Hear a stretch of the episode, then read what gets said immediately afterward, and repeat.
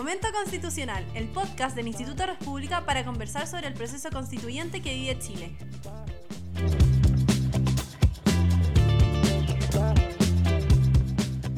Hola, muy bienvenidos a un nuevo episodio de Momento Constitucional, el podcast constitucional del Instituto Res Pública que hacemos cada 15 días y se publica todos los jueves. Habitualmente este programa es conducido por mí y eh, Ignacio Salazar, coordinador del equipo constitucional, y por María Paz Romero, pero hoy día María Paz está enferma, así que no nos va a poder acompañar. Aprovechamos de mandarle un saludo y, mucho ánimo y que se recupere para que pueda seguir estando con nosotros de ahora en adelante. Y el invitado de hoy, eh, siguiendo con la tradición de los otros invitados, es un invitado de lujo. Hemos tenido a Marisol Peña, Alejandro San Francisco, y hoy día va a conversar con nosotros eh, Joaquín García Huidobro, es un conocido intelectual público, columnista del Mercurio cada 15 días en la sección de reportajes, abogado, doctor en filosofía y doctor en derecho y autor de un libro que se llama Benzina y Pasto Seco, la crisis chilena en perspectiva de 1990 2020, publicado el año pasado por Ediciones Tajamar, si, si no me equivoco. Ahí Joaquín me corrige. Así que mm, esta conversación la queremos, queremos abordar el proceso constitucional, pero desde una perspectiva como la que se presenta en ese libro, es decir, histórica y también anclada en la filosofía política y en el pensamiento político, eh, para saber cómo interpretar lo que está sucediendo desde esa mirada un poco más serena, eh, también académica, podemos decir. Así que sobre eso vamos a estar conversando con Joaquín. Así que Joaquín, muchas gracias por haber aceptado esta invitación. Para mí es un gusto porque vine a ser a República, eh, de modo que, estoy muy contento de estar aquí. sí, una institución joven, eh, con personas jóvenes que tiene 10 años. Este año se cumplen 10 años del Instituto República, desde que nació. Em, yo voy a permitirme contar una anécdota, algo que es muy peligroso porque puede aburrir a los ciudadanos auditores, así que la voy a cortar brevemente, pero cuando yo invité a Joaquín, hablar sobre el proceso constitucional, me dijo, pero ¿cómo? Si yo soy un escéptico constitucional, como diciendo, bueno, Joaquín me corrige, a lo mejor yo estoy sobreinterpretando, pero ¿qué voy a decir aquí? si no hay nada que decir, eh, ¿qué puede hacer una constitución, digamos? Y precisamente quería partir preguntándote por eso. Tú escribiste, eh, no sé cuándo lo escribiste, porque estas cosas se demoran tanto. El, el hecho es que salió publicado el artículo el 2013. Eh, un artículo que se llama El difícil constitucionalismo hispanoamericano, donde entre otras cosas dice que lo que la historia puede aportar al constitucionalismo es lo que tú llamas aquí el escepticismo constitucional. Y em, señalas que, por ejemplo, a diferencia de Estados Unidos, donde la constitución tiene un carácter casi sagrado, en Hispanoamérica ha habido 200 constituciones o más en 200 años y ocurre que hay una como discrepancia entre la constitución real de un país y la constitución aparente. Aparece un concepto alemán aquí, el Scheinkonstitutionalismus. Eh, eh, me parece que significa literalmente eso, ¿no? Constitucionalismo, constitucionalismo aparente. Como que parece que tenemos una norma jurídica que dice una cosa, pero la historia y la realidad va por otra parte. Carlos Peña hace una reflexión parecida, dice que las constituciones cambian cuando la constitución jurídica cambia, cuando ha cambiado la constitución sociológica, pero que esas dos cosas no están perfectamente juntas. El escepticismo constitucional va por ahí, es decir, eh, la norma jurídica es algo que a veces puede estar como separado de la realidad, por decirlo así, y, si es así, ¿qué cabe esperar del proceso constituyente? Digamos, que, eh, porque hay muchas expectativas puestas en esto, que aumenten los derechos, que se alcance la paz social, se dice que fue la salida institucional a la crisis, en fin, eh, ¿cuál es el alcance de este escepticismo, digámoslo así?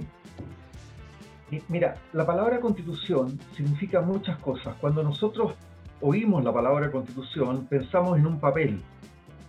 Pero si tú le dices a Aristóteles la palabra politeia, eh, piensa en otra cosa, en una cosa mucho más cercana a lo que nosotros eh, aludimos cuando hablamos de que tal persona tiene buena constitución física. La constitución es el modo en que se organiza una sociedad. Si eso tiene que ver o no con lo que está en un papel, son cosas muy distintas. Cuando Aristóteles escribe la constitución de Atenas o, manda hacer toda una investigación sobre las distintas constituciones griegas, lo que está describiendo no son papeles, sino que es cómo funciona eso en realidad. Eh, yo soy escéptico del papel, de, la constitución de papel, por decirlo así, pero obviamente me interesa mucho la constitución en un sentido fuerte, o lo que Carlos Peña eh, llamaba ahí eh, constitución sociológica. Esa es la, primera parte de la respuesta. la segunda, claro, nosotros hemos entrado en un proceso constituyente. Y en ese libro yo digo que tengo mucho más confianza o me importa mucho más lo que tiene de proceso que lo que tiene de constituyente. Eh, porque ese proceso me parecía a mí cuando escribí ese libro que podía significar una recuperación de la política. Eh, claro, ahora eh, las cosas se han complicado un poco, aunque todavía hay esperanza. Eh, no me quiero alegrar mucho en mi respuesta, podría decir más cosas, pero quizás pregúntame tú y yo contesto. Sí, sí, no, sí. Me puedo acaparar todo el tiempo. No, no, no, no. Esto es, un, biólogo, como dice Lelutier. es una conversación de a dos. Eh, bueno, no, de hecho, mi, mi, segunda pregunta iba por esa línea.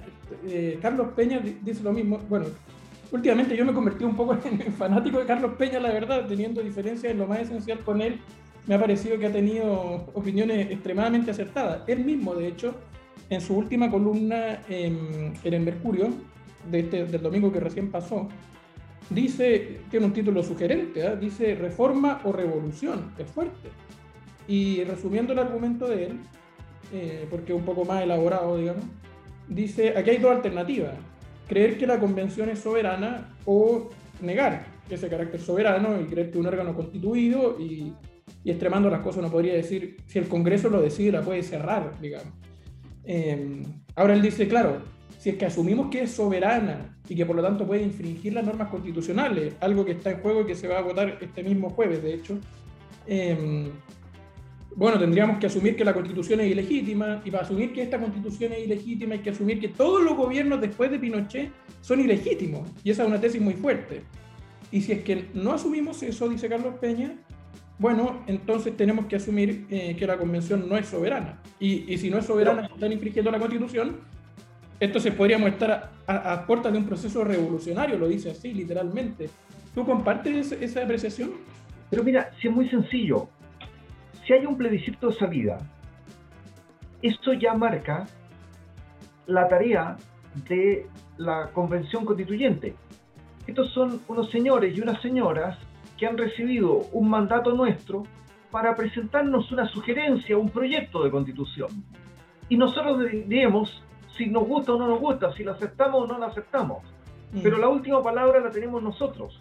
Mm. De modo que hagan todas las teorías que quieran. pero a menos que eliminen el plebiscito de salida, ellos no tienen la última palabra. Y si no tienen la última palabra, obviamente no tienen ningún poder constituyente ni nada que se le parezca, salvo en su fantasía. Mm. Sí, bueno, yo creo que esta es la discusión más importante. Esto, esto puede sonar muy pesimista, yo advierto al, ciudadano auditor, como podríamos llamarle, de, que esto, aquí hablo a título personal, ¿eh? pero yo creo que es probable que no haya plebiscito de salida, esto es muy preocupante, eh, porque entre otras cosas, se ha deliberado sobre unas cosas que han llamado plebiscitos dirimente, que significa que cuando una norma no alcanza el quórum de dos tercios, eh, eso se somete a plebiscito y está establecido que sean dos o tres cada seis meses, por ejemplo. A ver, es muy posible. la posibilidad de que digan el pueblo ya se pronunció en esos plebiscitos, luego no hay plebiscito de salida. Ahí tú dirías que hay una revolución, digamos. Eh, por supuesto que ahí habría una revolución, pero para hacer una revolución hay que atreverse a hacer una revolución. Y me parece difícil que se atrevan a quitarnos el plebiscito de salida, mm. porque pueden terminar ahorcados en, la plaza pública. Eh, mm. hoy día eh, podrá haber pasado muchas cosas en Chile, pero entre las cosas que han pasado en Chile es que no sé si estamos dispuestos los chilenos a aceptar que un grupo de personas, o la mayoría de un grupo de personas, nos niegue eh, nuestra palabra en esta, en esta, en esta materia. Eh, eso podrá haber pasado en otra época, pero hoy día me parece que, que, no es viable. Mm. Eh, pueden salir trasquilados. Mm. Bien, tú tienes un poco más de esperanzas que yo.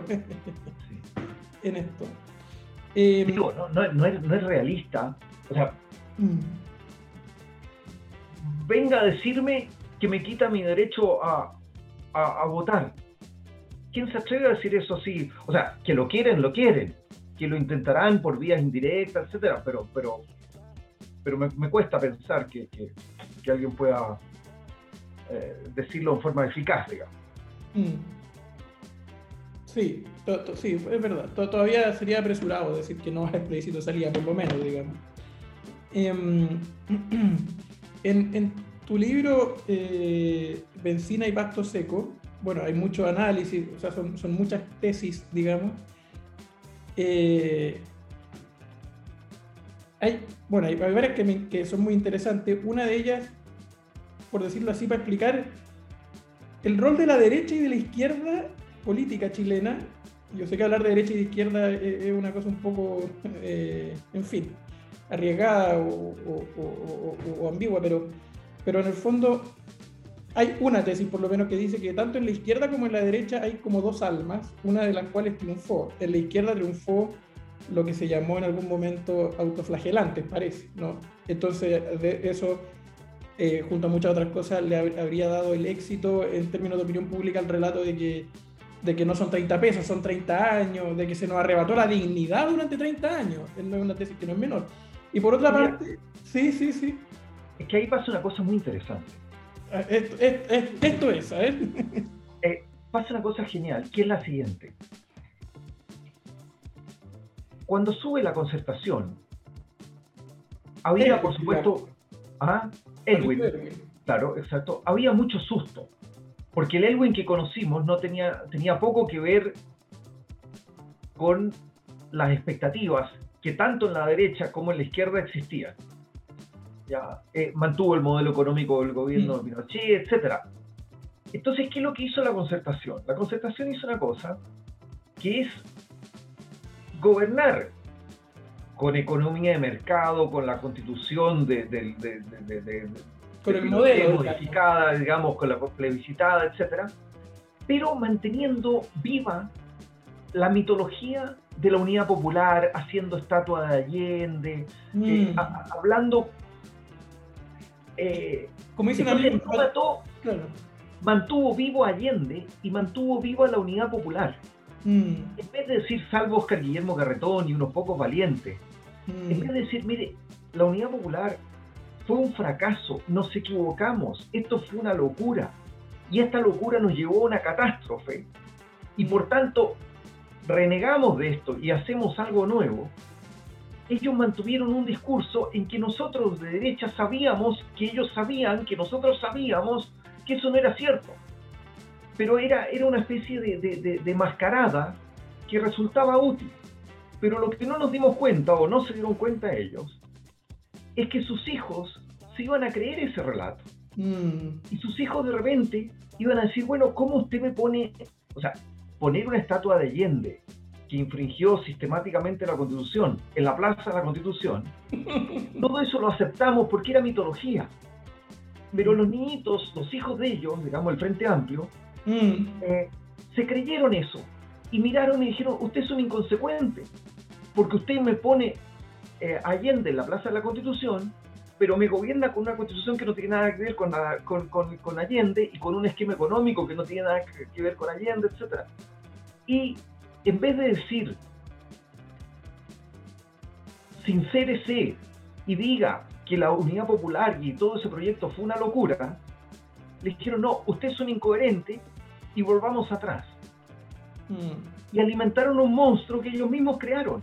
Mm. Y por eso después se llenaron de vergüenza delante de sus hijos y por eso hoy día no se atreven a defender los 30 años, mm. porque no mataron los fantasmas que tenían que matar. En política siempre hay que matar a alguien, digamos, en sentido figurado.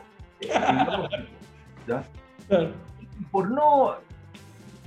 Y en ese sentido, claro, la, la, derecha o Piñera mató a Pinochet. Mm. Pero la izquierda no hizo lo mismo uno podrá gustarle o no gustarle, ese es otro problema, pero esto es el príncipe, digamos, o los libros de, la política de Aristóteles sobre el realismo político. Mm. Y, esa cuenta le pasó, y los tipos se creyeron un cuento, un cuento que era demencial.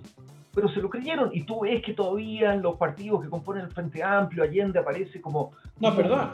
En la convención, o sea, Boric cita Allende de memoria en su discurso y eh, en la convención hace poco llegaron toda una parte, digamos una bancada, por decirlo así, con fotos de Allende que decía Allende es el futuro.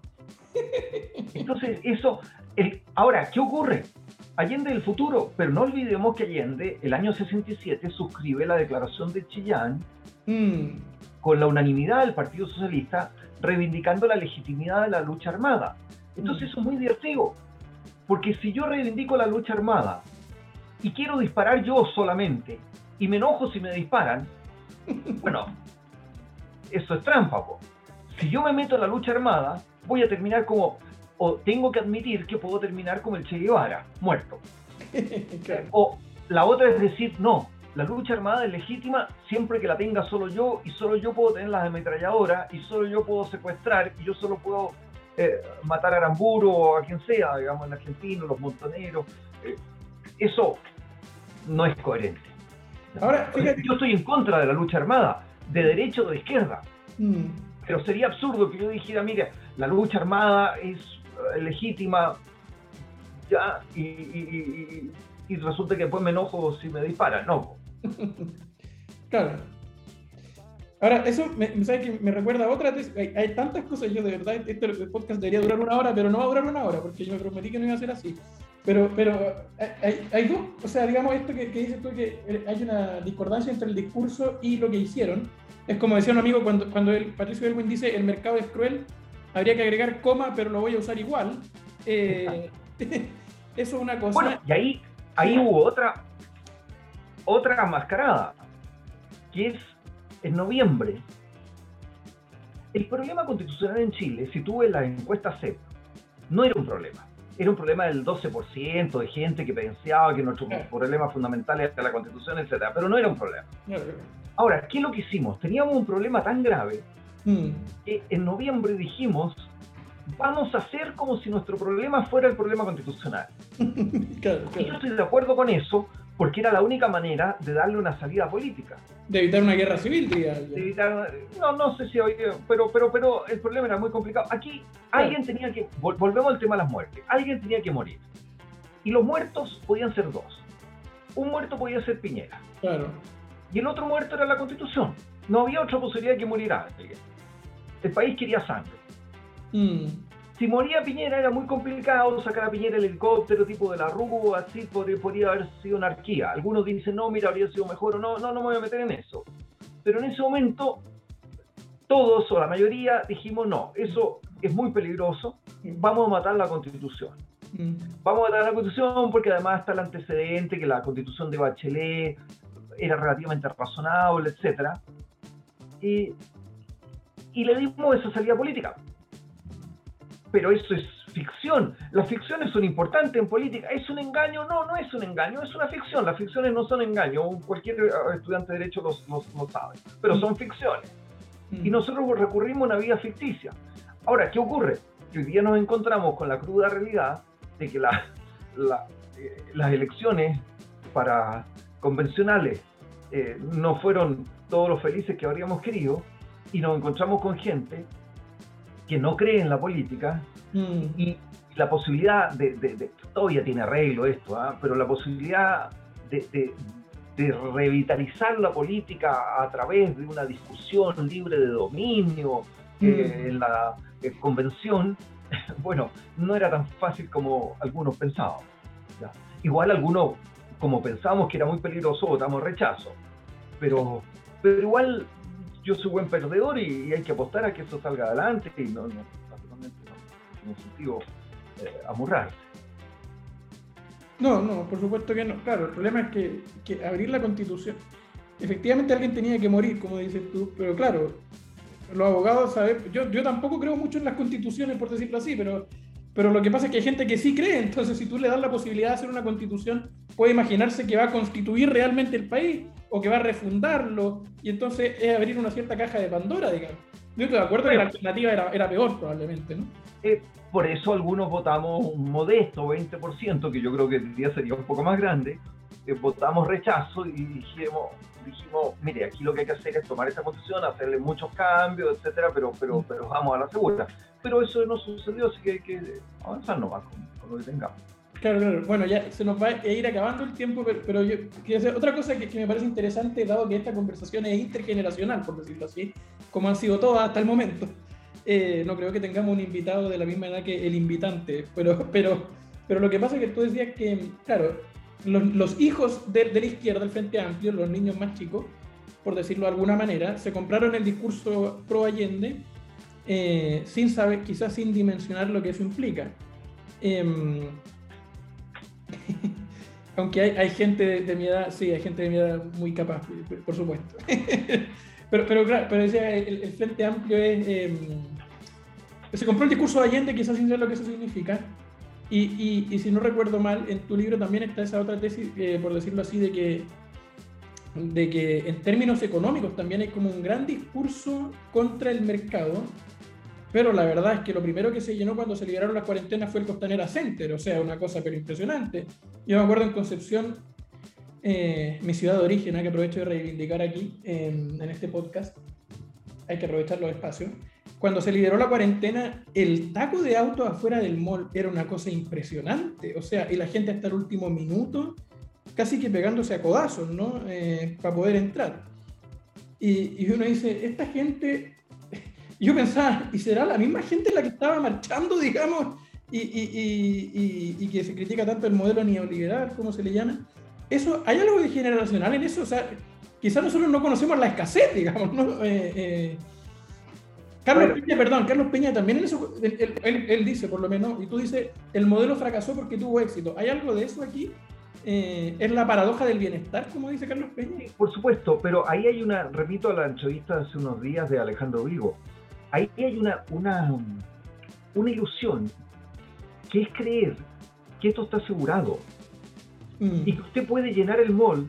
Es decir, yo me acuerdo cuando tú entrabas a un supermercado en la época europea, y no había nada. Mejor dicho, me acuerdo haber visto una estantería entera llena de pelotas de plástico muy malas, unas verdes y otras azules. Eso es lo que había en el supermercado. Entonces creer que uno puede reivindicar figura de Allende y mantener el celular y las zapatillas Nike y, el mall eh, o, el jumbo, el líder lleno de productos, eso es una ilusión eh, absurda, mm. ¿ya? Absurda.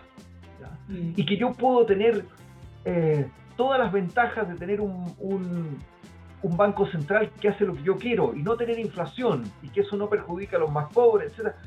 Es un conjunto de ilusiones. Ahora, ¿dónde está la diferencia? La diferencia está, esto pasa igual que el fútbol. A ustedes les pasó que nacieron y crecieron con la generación dorada.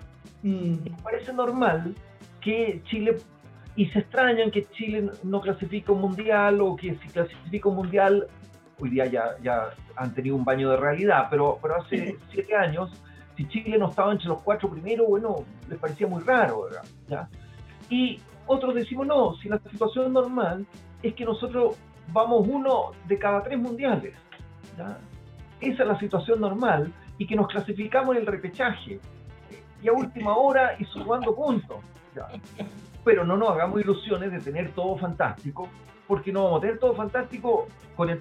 O sea, el programa, pretender que uno puede tener el programa económico de Boric y mm. tener empleo y tener inversión extranjera y tener el bienestar que todos estamos esperando, que creo que espero que no tengamos la ocasión de que esas personas experimenten en carne propia que estaban equivocadas, pero ese es otro eh, problema. Claro, sería mejor escarmentar en cabeza ajena. Oye, eh, eh, Ya, no, perfecto. Eso. Oye, yo, ya, este sí que es el último tema, yo, de verdad que me quedaría mucho más, pero siempre me pasa lo mismo a mí. Em, Carl Schmitt, esto ya me, voy a poner pseudo filósofo con esto, ¿eh? dice, si, no, si, si entiendo bien, ¿eh? voy a poner esa cláusula exculpatoria que dice que todos los conceptos políticos en la modernidad están teñidos de conceptos religiosos, más o menos esa es la idea, ¿no? O sea, eh, en el fondo los conceptos políticos son, son más o menos religiosos, o sea, hay, algo así, estado de naturaleza, en fin. ¿no te parece a ti que algo de eso pasa con la lista del pueblo, con algunos convencionales como Rojas Bade, que encarnan la víctima del sistema y, que tienen algo de, esto, de que eh, la lista del pueblo representa a todo el pueblo, cuando se habla del constituyente originario como una pureza, o sea, como que aquí está la política de verdad, estos no están manchados con nada. Después nos hemos dado cuenta de que, en fin, quizás no solo renovaron malas prácticas, sino que incluso incurrieron en peores prácticas que las que había. Pero, innovaron. renovaron las prácticas, digamos. Innovaron, dijo, innovaron, fueron innovaron. Claro, pero, pero, pero, en el fondo ¿Tú no ves Obviamente, de religioso en todo esto, digamos? Por supuesto, esto de Isaías 53, si uno lee el capítulo 53 de Isaías, el siervo de, Oriente, una persona que, eh, eh, que en sus llagas hemos sido curados, carga toda la injusticia del mundo, eso, eso es la lista del pueblo, mm. evidente. Mm. Yo sabes lo que pensaba, debe haber habido gente que, que, salió a marchar, porque salió a marchar mucha gente, mucha gente que, que perdona por lo que voy a decir, pero que tenía un iPhone 10, que, pueden averiguar cuánto cuesta un iPhone 10, ¿eh? Eh, pero cuesta más que mi computador, digamos. Em, y claro, el problema es que fue a marchar y se le perdió el teléfono, ¿no? que, que había costado, costaba un millón y medio de pesos. Entonces, pues, claro, reclamando por la desigualdad, yo pensaba, esa gente habrá sentido, salió a marchar y volvió justificado a su casa, ¿sí o no? O sea, como, como que, no sé, hay algo aquí de, de no sé, como redentor, digamos. Sí, pero también eso tiene que ver con otra, otra idea, pero quedaría para largo. A mi juicio, el movimiento de octubre fue una típica revolución burguesa. Mm. Eh, ese millón y tanto de gente en las calles, ¿qué es lo que es? Eh, no son los depauperados, no son los niñitos del Sename, no son las víctimas de la sociedad, etc. Mm. Eh, sino que es la burguesía, cierta burguesía, presentándose con una demanda de universalidad, mm para conseguir su propio privilegio. Pero eso ya lo explicó Marx en la cuestión judía, uno de sus escritos juveniles. ¿ah? Mm. Eh, la idea de cómo un grupo particular se apropia de la universalidad para su propio fin. Y, y es, eso. Y, pero eso ya se veía venir desde, desde Bachelet. Pensemos, la, la gratuidad es una típica demanda burguesa, la mm. gratuidad universitaria. Eh, ¿Quién paga eso? Eh, se dijo muchas veces, los jardines infantiles, los niños del Sename, mm. la tercera edad, etcétera, los que no tienen, los que no tienen fuerza. Mm. Aquí tenemos un grupo que es una, una burguesía eh, progresista que eh, presenta sus demandas como si fueran las demandas del pueblo, pero eso del pueblo tiene bastante poco, o por lo menos una parte del pueblo. Claro, claro. Eso es el populismo al final, ¿no? Esto que es gente que se llena la boca con el pueblo. Eh, el populismo daría para otra entrevista y podrían convidar a, a, Josefina Arau, que acaba de estar terminando un libro sobre populismo que es eh, muy, muy interesante. Está bien. Bueno, ya nos pasamos del tiempo que yo había prometido, así que lo vamos a dejar hasta aquí, pero te quiero agradecer mucho por esta claridad conceptual, histórico, filosófica, digámoslo así, eh, breve ¿ah? que hemos dado para poner, para hacer una introducción a una perspectiva de la crisis chilena, así que podemos aprovechar de hacerle publicidad a tu libro para que lo lean y van a encontrar esto y, mucho más, digamos, ahí. así que muchas gracias. Muy bien, muy bien. Ha sido un gusto enorme. Ya. Bueno. Eh, ya, estuvimos conversando con Joaquín García Huidobro y lo dejamos a todos invitados a el próximo episodio de Momento Constitucional, todos los jueves en, el podcast, en la cuenta de Spotify del Instituto República. Soy Ignacio Salazar, coordinador del equipo constitucional. Muchas gracias por escucharnos y hasta la próxima.